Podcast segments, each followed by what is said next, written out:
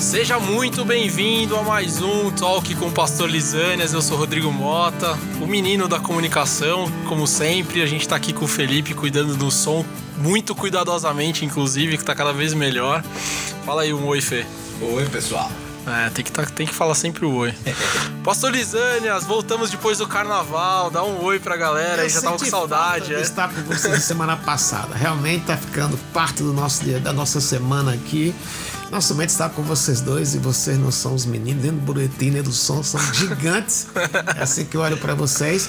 Mas também a alegria de estar com vocês nos ouvindo. Sempre quem me dera eu pudesse estar falando pessoalmente com o Cadu, mas como isso é impossível, já é uma grande alegria poder falar pelo Metaverse Podcast. Então, antes de começar, eu vou te encorajar aí no Deezer e no Spotify e nos seguir, seguir o nosso canal de podcast da igreja. Já tem quase 70 áudios lá. Uau. A gente tem todas as mensagens, tem o Talk com Lee, a gente também tem as mensagens dos adolescentes e dos jovens agora. Esse canal tá crescendo, a gente tá investindo em áudio. Então, você que tá ouvindo a gente agora, meu, meu, meu encorajamento para você é coloque a gente no seu ouvido, né? Vai, traba vai trabalhar ouvindo a gente, ouvindo o que o Lee tá falando aqui nessa construção de ser igreja. Quando parar na marginal por causa do trânsito, aproveita, né? É, coloca no Bluetooth, não pode ficar com o celular na mão, porque é um problema, pode dar multa, mas vai ouvindo EB Morumbi, vai ser legal. A gente tá fazendo isso com muito cuidado e com muito amor para que você possa se instruir e aprofundar um pouco mais no que a gente tá conversando aqui como igreja. Ili, o que é ser igreja? A gente vai falar um pouco sobre isso, como a igreja vai amar a cidade, como a igreja atua na cidade, quais são os problemas, a gente vai falar um pouco sobre isso. O que é ser igreja? Vamos voltar no tema que a gente parou lá. Essa pergunta ela é tão ampla e tão profunda. Eu creio que a maneira mais simples de definir o que é igreja é a gente imitar Jesus. Porque se a gente imita Jesus, a gente vai ter amor pelo que Deus gosta se a gente imitar Jesus, a gente vai lembrar de quando ele restaurou Pedro. Ele deu para Pedro aquilo que é de mais importante, que ele se apacenta minhas ovelhas. Para uma pessoa que, humanamente falando, se, eu fosse um CEO, talvez nunca desse de volta a diretoria financeira de uma empresa. Mas você é nosso. CEO aqui, né? Ok. mas Jesus não levou em conta o que Pedro fez, mas o que Deus o que ele faria através de Pedro. Então, para minha igreja tem esse lado de a gente imitar Jesus, a gente tratar o outro com esse coração. A gente pode ser enganado.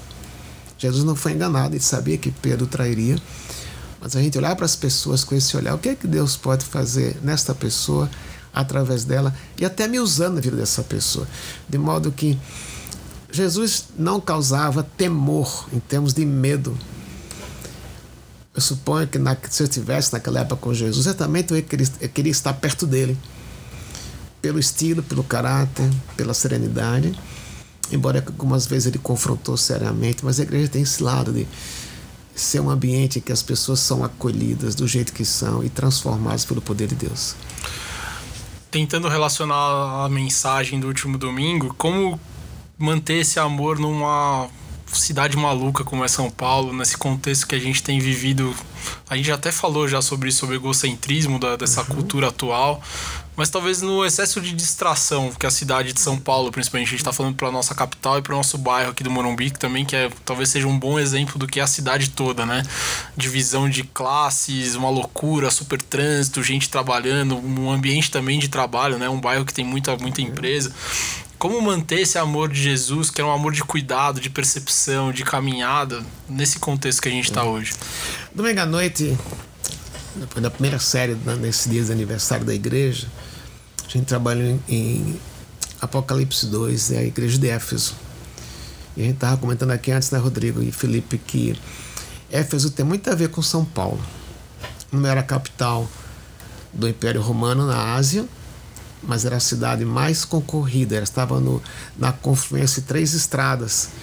Então Éfeso era um centro gastronômico mundial, tinha comida do mundo inteiro, era um centro cultural, era um centro religioso, tem o templo de Diana de Éfeso, um templo no qual tinham 150 sacerdotes, sacerdotisas diariamente de plantão, onde você podia chegar e a prostituição era parte do culto, você podia transar com a mulher, com o homem ou com uma criança, e tudo era permitido.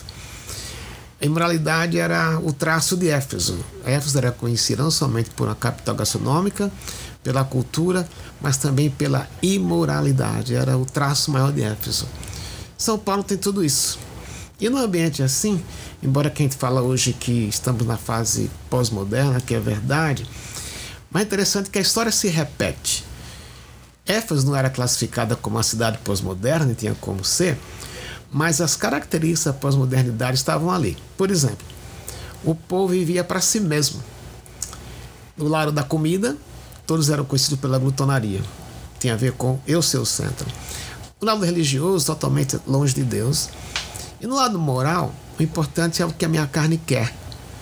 Hoje a gente não fala tanto assim o importante que a minha carne quer, mas o importante é o que eu quero. Se você não gosta do que eu gosto, não tem problema desse que eu esteja satisfeito. A gente vive assim. E Éfeso, a igreja de Éfeso, estava nesse contexto. Ela foi construída, começaram na época de perseguição, permaneceu firme. Mas o que aconteceu ao longo do tempo é que na cultura centrada nas pessoas, nelas mesmas, o amor desaparece. Jesus falou que quando ele voltar, o amor terá esfriado muito. Então, para mim, a igreja será o último reduto em que as pessoas vão se sentir acolhidas. Até pelas famílias vão ser é, abandonadas, não amadas. Então, pensando em São Paulo, a gente corre, como você estava falando, a gente corre. Trânsito é caótico, a pressão de entregar as tarefas, a pressão, a competição. A gente não tem muito tempo nem para a gente. E o tempo que sobra, a gente só pensa na gente. Então, onde entra o que a Bíblia diz referente à igreja de Éfeso? Eles perderam o primeiro amor. Qual era o primeiro amor? Lá na carta aos Efésios, escrita por Paulo, Paulo disse que um traço de Éfeso, da igreja em Éfeso era justamente o amor que eles tinham uns para com os outros. Quando chega em Apocalipse 2, 40 anos depois, dada a nossa igreja, inclusive, esse amor estava desaparecendo. Por quê? A cultura estava entrando na igreja. 40 anos depois que eles tinham sido fundados por Paulo, Ágabo, Priscila. Então, é muito, é muito perigoso na cidade como São Paulo a gente entrar na cultura, seja a cultura moral, a cultura da correria, e a gente esquecer de se cuidar espiritualmente. Se eu me cuido espiritualmente, o normal é que se eu faço isso porque eu amo a Deus, normal é que eu ame as pessoas. Então, nosso desafio como igreja na cidade como São Paulo, a gente tem uma igreja em que, se pudesse resumir, o que é que eu gostaria demais para a nossa igreja? Uma igreja que ama Qualquer um. Essa é a nossa marca. É isso que eu acho que tem a ver com a primeira pergunta: o que é ser igreja?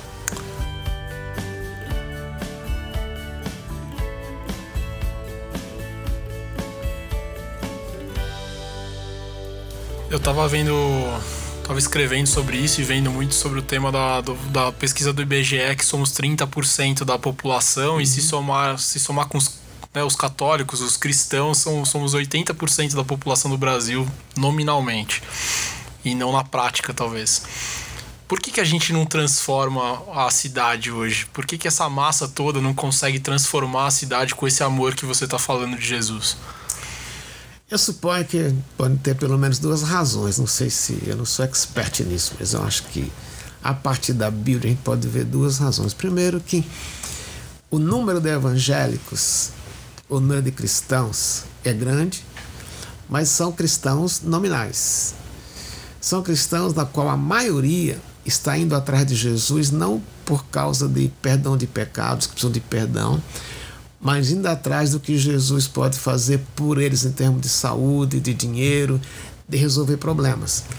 Jesus faz tudo isso, mas essa não é a maior questão. Mas as pessoas estão muito mais atrás das soluções materiais do que no relacionamento com Jesus. Eu acho que essa é a primeira razão que a cidade não é transformada. As pessoas são querendo aproveitar dos benefícios que Jesus traz, esquecendo que o maior benefício é a transformação de vida. Acho que essa é a primeira razão. Eu creio que a segunda razão é que, justamente voltando a, a Apocalipse 2, a gente trocou relacionamento com Deus por religiosidade. Então, se eu vou à igreja todo domingo, dou minha oferta, me envolvo em algum ministério, até põe um, um, adesivo no meu carro, Jesus é o caminho, coisas assim. A gente se acostuma com a religiosidade e esquece que a relacionamento com Deus profundo gera amor pelas pessoas. Então, eu creio que a gente não muda porque o meu vizinho, eu tenho um vizinho de, de só ilustração, um vizinho de porta no meu prédio, acabou de mudar. E a gente ficou pensando até aqui, como a gente pode acolhê-los? Né? Eles vieram do norte, lá lado de cima, bem, acho que do Maranhão ou Pará. E a gente ficou pensando, o que é que vamos fazer por eles? Mas a gente tem tanta coisa para fazer. Era eu estudando para pregar, visita, hospital, aconselhamento, até também. Então, de repente a gente esqueceu. A gente acordou, cara já estão aqui há 10 dias, a gente nem foi lá visitá-los. Veja, até comigo acontece. Agora, se eu quero refletir Jesus para eles, para o meu vizinho, vizinho de porta, eu preciso dizer, eu vou pôr na minha agenda isto, porque eu amo a Jesus. O que Jesus faria com o vizinho recém-chegado? Eu acho que essas atitudes eu não vou conseguir, eu não vou sozinho conseguir mudar a cidade. Mas se eu tiver no meu ciclo de relacionamento pessoas de fora e para elas eu posso demonstrar o amor de Jesus, imagine que nossa igreja, 3.500 pessoas, se 3.500 pessoas resolvessem amar desta forma, a gente não mudaria São Paulo, mas a gente poderia influenciar 7 mil pessoas. E com certeza, dentre as 7 mil pessoas, tem pessoas-chave na cidade de São Paulo. Então, quem sabe essas pessoas alcançadas poderiam causar mudança. Mas também tudo tem a ver com essa volta ao primeiro amor. Se eu sou crente, siga Jesus, a minha marca deve ser o amor pelas pessoas.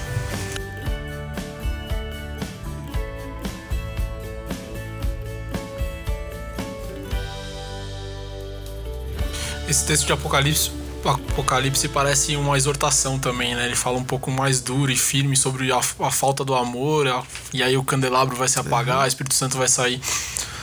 Tem hora que a gente não quer ouvir também um pouco desse lado do amor, que é o lado da, da exortação, um pouco do lado de trazer você de volta pro lugar, e um pouco também da coisa de pô, Jesus morreu pro seu pecado e você precisa ter consciência desse pecado e precisa parar com isso para que de fato você sinalize a glória de Deus onde você tá, né? Na realidade, é interessante, até domingo à noite no sermão falei, se você quer um modelo de como até confrontar os seus colaboradores, aqui está um modelo. Jesus primeiro elogia, confronta e volta a elogiar. Aí dentro que você falou, confronta Jesus foi muito duro, porque ele ele fala para os líderes da igreja, então vamos supor, é como eu falei domingo. No fundo, eu sou o maior responsável, porque a, a mensagem primeiro é para mim como pastor. Ele, ele é Deus falando através de Jesus. Ele elogia, fala que a igreja tem muitas coisas positivas e chega no negativo. Eu, porém, tenho contra vocês que esqueceram o primeiro amor. Eu, dentro do que falou, olha a ameaça dele. Se vocês não ouvirem, se vocês não se arrependerem, eu vou tirar o candelabro de vocês. O candelabro que era? Era a própria igreja que era a luz. Infelizmente, ao longo da história, depois de 100 anos, que João escreveu esta carta, Deus escreveu através de João esta carta para a igreja de Éfeso, a igreja desapareceu. É triste isso. E o nosso maior desafio como igreja é que a gente pode passar pelo mesmo problema, né? Quem vai desaparecer literalmente a igreja Batista Morumbi ou qualquer outra igreja, mas a gente vai perder a influência. E eu acho que a maior tristeza que a gente pode enfrentar como igreja, como pessoa, é dizer: eu perdi minha razão de viver, eu sou o quê? Eu só vivo para trabalhar, ganhar dinheiro, pagar contas, mandar meu filho para Disney, comprar um carro novo de vez em quando. Isso é razão para viver? Não. Isso é bom. Mas tem algo melhor. É que se eu não me comprometer a ser aquela pessoa que no mundo reflete Jesus, imitá-lo, ao longo da vida, minha vida perde o seu valor. E a igreja, agora, aí alguém perguntou uma vez, né? Como é que a igreja pode chegar a ser como a igreja de Éfeso, no lado negativo? De perder a sua relevância, de perder a sua importância, de, perder, de deixar de ser luz. Aí a resposta é: quando as pessoas da igreja perdem. Não é a igreja que perde o primeiro amor, são as pessoas da igreja que, eu vou repetir, que se acostumam com a religiosidade achando que só vir para a igreja, cantar no coral, ter um pequeno grupo, dar dinheiro. Isso é a vida cristã. A vida cristã tem a ver com imitar Jesus. Então, já imaginou, Rodrigo e Felipe, se nossos 3.500 frequentadores ou 4.000, pouco mais do que isso, resolvem ter essa decisão? Nós vamos ter o compromisso na dependência de Deus, imitar Jesus. Seríamos um impacto maior do que a gente pode imaginar. E é engraçado que hoje no Brasil, pelo menos, a gente vive um nível de influência muito alto do cristianismo, né? Uhum. Tanto na política, aí não precisamos entrar em nenhum dos dois lados, mas a gente é uma influência muito grande, a gente tem relevância, a gente tem microfones e parece que esse amor que você está falando não existe em alguns discursos, em algumas práticas. Parece que a gente não está transformando a cidade, o país, o mundo, não está botando para fora um pouco desse, dessa glória de Deus a partir da gente, né? Eu creio que até na igreja assim como existem os partidos políticos, é mais importante a nossa ideologia do que a ideologia de Jesus. Né? Estou muito mais preocupado em a gente ser igreja batista ou a igreja presbiteriana ou a denominação do que pensar o que é que a nossa igreja pode realmente fazer e ser na cidade de modo que Jesus seja visto, mesmo que ninguém, nunca, ninguém, mesmo que ninguém fale da gente mesmo que a gente não apareça nenhuma capa de revista, mesmo que a gente não seja, não ganhe nenhum prêmio da prefeitura, mas as pessoas poderem dizer, eu quero ir naquele lugar por causa do relacionamento que eu vejo entre aquelas pessoas, porque eles se preocupam. Por exemplo, né, jogando domingo a no culto da noite, no sermão, essa última enchente, teve algumas coisas muito especiais aqui na igreja. A gente fez um apelo, para socorrer uma família, foi a única família da igreja que foi afetada de uma forma drástica, ela perdeu tudo, literalmente tudo. O dinheiro entrou, foi possível recomprar as coisas que eles perderam, reconstruir parte da casa, vamos fazer uma segunda campanha para eles. Mas fiquei contente que uma pessoa trouxe essa família para a casa dela. Isso é um risco. Gigante. Né? Gigante, porque Veja, a pessoa estava sem onde dormir, toda molhada, a família amanheceu com a casa destruída e a gente podia ter dito apenas: vou orar por você. Porque é fantástico, mas alguém correu o risco de trazer a família para casa. Está com eles até hoje, até a casa ter a ser reconstruída. Isso faz diferença. Isso e é reforço que você falou que a igreja ainda é um ambiente de redenção dos relacionamentos. Né? Exatamente. Né? E, e, e alguma dessa família não conhece Jesus. E para eles foi impacto, porque ele pensou assim: essa pessoa, eles nem me conhecem, como é que vai levar para casa deles? E era uma pessoa que também não tem muitos recursos que trouxe para casa. Né? Então, acho que são coisas assim que vai marcando a região, aquela igreja, as pessoas servem. Nem todo mundo vai ter esse, esse jeito. Mas se a cara da igreja é isso, as pessoas vão querer conhecer Jesus.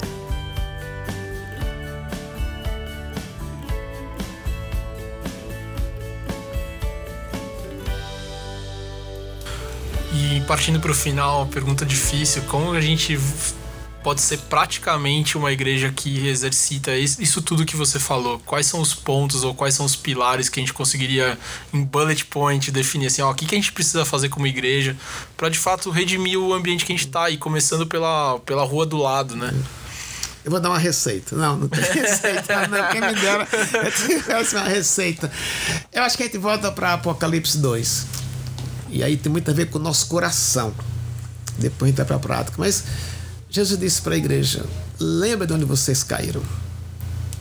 Então quer dizer o seguinte: relembre quando você conheceu Jesus, quando você era comprometido, tem alegria em dar, alegria em vir para a igreja, alegria em adorar, alegria em abrir a palavra de Deus. Mas isso foi diminuindo. E diminuiu por quê? Eu creio que a gente trocou o relacionamento com Deus pela religiosidade a gente trocou aquele aquela atitude de, de querer ver milagres. Aí a gente crê que Deus pode fazer mudança e a gente não parar de orar, porque a gente cria. Então ele fala assim: relembre onde vocês caíram, mas também diz: arrependa-se. Eu preparando o sermão para domingo. Posso contar uma coisa aqui? Claro, é. o programa é teu, lembra? É, o programa é, e o espaço é todo teu. A gente começa a, a a, a, a, lidar com alguns pecados de uma forma leviana. Ah, é, não é tão sério isso. Eu fui roubado dois, a semana passada. E foi, não dá para contar como foi tudo, mas o cara quebrou o vidro do meu carro, a Teca se machucou porque os estilhaços pegaram no rosto dela, sangrou muito. Eu achava que era um cara espiritual, mas naquela me deu vontade de matar o ladrão. Falei, se eu pegar esse cara, eu vou esguená-lo. Aí teve que socorrê-la tudo. Aí depois, isso foi domingo, na quarta-feira ainda tava com muita raiva. Aí eu pensei, cara, Jesus morreu por aquele cara também. Né? Embora eu estou com raiva dele, mas eu tenho que levar em conta. Jesus morreu por ele também. Não é que eu vou negar que não fiquei. Eu fiquei com raiva, não posso negar. Mas tive que admitir, Deus, eu estou com raiva. Se eu pudesse matar, eu matá-lo, mas não é esse o caminho. Então, confessei. Quer dizer, pequenas coisas, o que foi? Foi um roubo, não é nada. Quer dizer, a gente está vivo, teve prejuízo, tudo, mas algumas vezes a gente vai levando o pecado como se faz parte. Né? A gente não para, Deus, onde é que eu estou errando? Eu acho que aí, pensando no contexto, é admitir, eu não, eu não tenho amado as pessoas como o Senhor gostaria. Que nem, voltando ao meu vizinho, Jesus teria sido muito mais proativo do que eu fui. Então, tem essa, confissão, Deus, eu não estou amando como o Senhor gostaria. Me dê as oportunidades, me capacite para agir desta forma. E a terceira coisa, como ele falou em Apocalipse 2, volte a praticar. Quer praticar o quê? A coisa mais simples que a gente tem para fazer na vida, para crescer, é tempo a sós com Deus. É poder parar. E tem dias que Deus vai falar com a gente de uma forma especial. Tem dia que a gente está falando com a parede, parece. Mas o meu amor não depende do que eu sinto. Então, na hora que eu paro para ouvir o que a Bíblia diz, para orar e pedir para Deus me capacite para ter esse amor. Eu não quero, eu não quero nem amar. Eu detesto meu colega de trabalho. Ele está querendo puxar meu tapete. Eu quero subir na carreira e também quer. E mas eu, tenho, eu quero que ele se quebre. Eu tenho que dizer Deus não é assim. Se tiver na minha mão, eu vou ajudá-la a crescer, mesmo que eu não cresça. Isto é um poder que nós não temos, mas Deus nos dá. Eu vejo alguém com necessidade, né? E o que é que eu posso fazer para suprir essa necessidade dessa pessoa? É dar um dinheiro, repartir o que eu tenho, mas não por obrigação, mas por fruto desse tempo a sós que eu tenho com Deus. Então, não é uma receita, é o que está no texto. Relembrar onde nós caímos quando começou esse esfriamento. E às vezes a gente passa um tempo de frieza espiritual, todos nós passamos. Mas eu preciso voltar a dizer, Deus, eu não quero continuar assim arrepender e dizer para Deus: me dá esse amor. É interessante, né, Rodrigo? Porque nessa nossa última série foi sobre Somos Casa, somos, nós temos o Espírito Santo dentro de nós. É o tipo de oração ousada, porque se a gente pedir, Deus, me dá esse amor, Deus habita em nós pelo Espírito, então Deus vai nos dar esse amor. Mas eu preciso pedir. Naturalmente, amor custa. Né? Eu amo a minha esposa, tem horas que eu morro de paixão por ela, tem horas que eu estou meio calado. E às vezes fazer alguma coisa por ela fora do normal me custa, me custa tempo, me custa sair da minha zona de conforto. E muitas vezes Deus vai pedir isso da gente. Agora, se eu peço, Deus, me dá esse amor que o Senhor tinha, Deus vai me dar. E agora imagina aqui pensando na nossa igreja, se essas quase 5 mil pessoas pedem isso a Deus, que impacto nós teríamos na comunidade? Como eu falo, eu gosto de dizer, nos dois lados do Morumbi. Eu brinquei que era uma receita, não é receita, com cada um Deus vai agir diferente. Deus vai dar uma forma diferente. Talvez na minha casa, eu, eu, talvez eu não fizesse, não sei. Eu não levaria essa família para minha casa, não sei. Mas tem outras coisas que eu posso fazer. Não quer dizer que todo mundo vai levar todo mundo para casa. Mas o que é que na minha vida Deus pode fazer para eu amar o outro como Jesus me ama?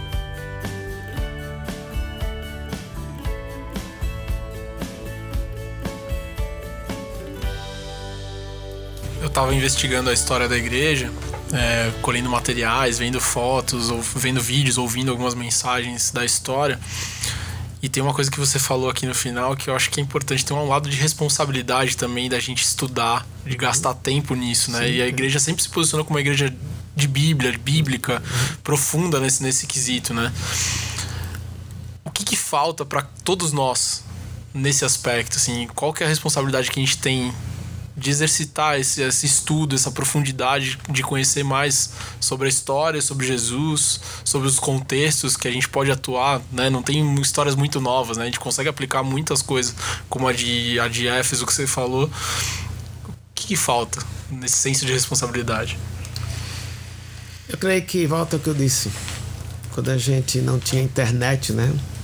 A gente escrevia cartas à mão. E eu estava no meu terceiro ano de seminário, no estágio, no interior de São Paulo.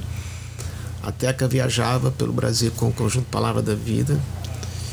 E eu não gosto, minha letra sempre foi horrível. Minha mãe chorava quando eu escrevia para casa que ela não conseguia minha letra. Mas eu queria que minha namorada lesse a minha carta. Então, escrever para ela demorava, porque eu tenho quase que fazer uma letra de caligrafia para ela poder entender. Comprava aquele caderninho com a pauta, é, exatamente, né? quase que era aquilo, porque eu queria que ela lesse. Agora, isso demandava o amor por ela, demandava tempo. E outra coisa simples, eu morava longe da agência do correio. E eu tinha o dedo contado de passagem. Então muitas vezes eu fui a pé, eram 5 quilômetros, a pé até o correio colocar uma carta. Então demandou tempo, demandou amor, tempo e dinheiro. Mas eu nunca reclamei de ter que ir a pé colocar uma carta no correio. Por que eu não reclamava? Porque eu amava. Então, eu acho que a coisa voltando à nossa história, o que é que falta? Prioridade, né? Exatamente. Mas... Nem sempre eu ouvi Deus falando, isso é da, do meu tempo com Deus. Puxa, Deus me falou uma revelação especial. Nem sempre Deus fala assim. Mas exige de mim, se eu amo a Deus, eu vou parar para ouvir o que Ele tem para me dizer. E nesse processo, Deus vai me dizer o que fazer no comparativo mais chulo é que nem a dieta, né? Você precisa de compromisso Exatamente, nesse, nesse é negócio para é. chegar no resultado. Não é, não é questão só de sentir, é questão de amor não é só sentir, amor é compromisso. Então, o que, que vai mudar a minha vida? Eu parar para ouvir Deus. É a coisa mais. Pode ser. Às vezes eu tenho vontade, Rodrigo e Felipe, de ter uma revelação assim. Deus me falou que o caminho é esse. Deus já deu. Eis que vos digo. Exatamente, o caminho é esse. Pare para me ouvir. Quem ele falou para a igreja de Éfeso eu estou falando para vocês. Se vocês me ouvirem, tudo volta ao que era antes. E estou falando o tempo inteiro, né? Exatamente. E eu só preciso parar para ouvir. Né? Estamos mais perto da nossa comemoração de 40 anos. Eu queria que você reforçasse esse convite. A gente está falando todos os domingos, já começou, na verdade. A gente recebeu o pastor Fernando nesse domingo. Já teve uma celebração super especial com coro. O Ale montou um super repertório, né? Com coro, com orquestra. Foi lindo o culto. Domingo que vem a gente tem o Jorge, e o Nelson Bumilcar, certo? Exatamente. E você está convidado 9, 11, 15, 18 e 30. Uhum. Esperamos você aqui. Vem com paciência, porque provavelmente a igreja vai estar um pouco mais cheia. Então chega um pouco antes, os estacionamentos estão são razoavelmente problemáticos para você entrar e sair, mas venha. Venha de Uber se você puder, é mais legal. Dá espaço para outros, né? Isso é Dá amor, né? Dá outros, isso é amor, é. Isso é amor. Bom exercício de amor. Vai custar, vai custar, porque vem de Uber, né? Vem de Uber. Ou para nos shoppings aqui perto, isso é importante. Mas eu queria que você falasse especificamente do dia 15. E isso vai ser muito especial. Temos duas celebrações Gente, e a festa. Dia 15 é um dia muito especial. Eu acho que o que a gente está trabalhando domingo passado, domingo que vem, dia 15, é que é que eu dou para Deus de presente? E, claro, ele pode dar uma oferta especial, ele pode dar o que quiser, mas para mim a coisa mais crucial é ser grato. Agradecer a Deus o fato dele ter nos chamado e nos colocado nesta igreja. Domingo passado oramos sobre isso, domingo que vem também, dia 15 também. Domingo, no dia 15, parte da celebração é a gente estar tá junto. Então, dois cultos apenas, é, 9 e 11, 9 e 11 e 30. Não, não é, o horário normal é 11 e 15, mas aquele dia 11 e 30 para ter o pessoal das 9 acabar o culto, ficar, comer um pastel, comer alguma coisa. Vai ter food truck? Vai ter food truck, vai ter um campo. Com palco, com música ao vivo, com bandas da igreja. inteiro. É dia de festa. E comunhão. E às 11h30, ao meio de meia também é outro culto, nós vamos celebrar a ceia. A gente colocou a ceia também como parte da celebração nesses dias, porque relembra o quê? O que Jesus fez por nós muito mais do que celebrar 40 anos da Bemorumbi, é celebrar o resgate que fomos alvos, Jesus morrendo por nós. Então, vai ter comida, vai ter relacionamento, você vai com novos amigos, com novos amigos, mas acima de tudo vai dizer Deus, obrigado. Você prometeu abraços para todo mundo. Abraço para quem estiver aqui de graça, abraço de graça. Abraço de graça, vamos botar uma plaquinha lá, me dando eu, abraço. É, é, todo mundo abraçando todo mundo, é porque isso, isso, é parte da nossa casa na igreja que é a Core. Então não, não perca, não perca. E só de voltar domingo também, que vem, com o Nelson Bomilca e o, e o Jorge Camargo, eles são parte do início da igreja. Então vai ser muito especial também. É isso aí, a gente vai terminando por aqui. Fica de novo aberto o espaço para que você mande mensagens, mande dúvidas, mande sugestões de temas para a gente abordar aqui nesse programa. O e-mail é internet@ibmorumbi.com.br e a gente está cada vez mais feliz de fazer esse tempo aqui, né? Eu pelo menos adoro. Fico te ouvindo aqui encantado com cada palavra e eu tenho Se você estivesse que... aqui nessa mesa com a gente, Felipe, o Rodrigo e eu, a gente também tá com a cara de alegre e felicidade, que é um privilégio pra gente. Te acorda cedo para fazer esse programa, tá mas é certo. é muito legal sabendo que você vai ouvir a qualquer hora e principalmente vai ser abençoado por tudo que a gente tá, tá discutindo aqui, colocando em pauta. A gente tem certeza que Deus tá falando com você aí nesse momento. Então até a próxima. Obrigado, Li, de novo. Obrigado, Fê, por esse tempo aqui. E a gente segue pro próximo talk. Se Deus quiser. Até terça-feira que vem. Um abraço, queridos. Valeu. Tchau, tchau.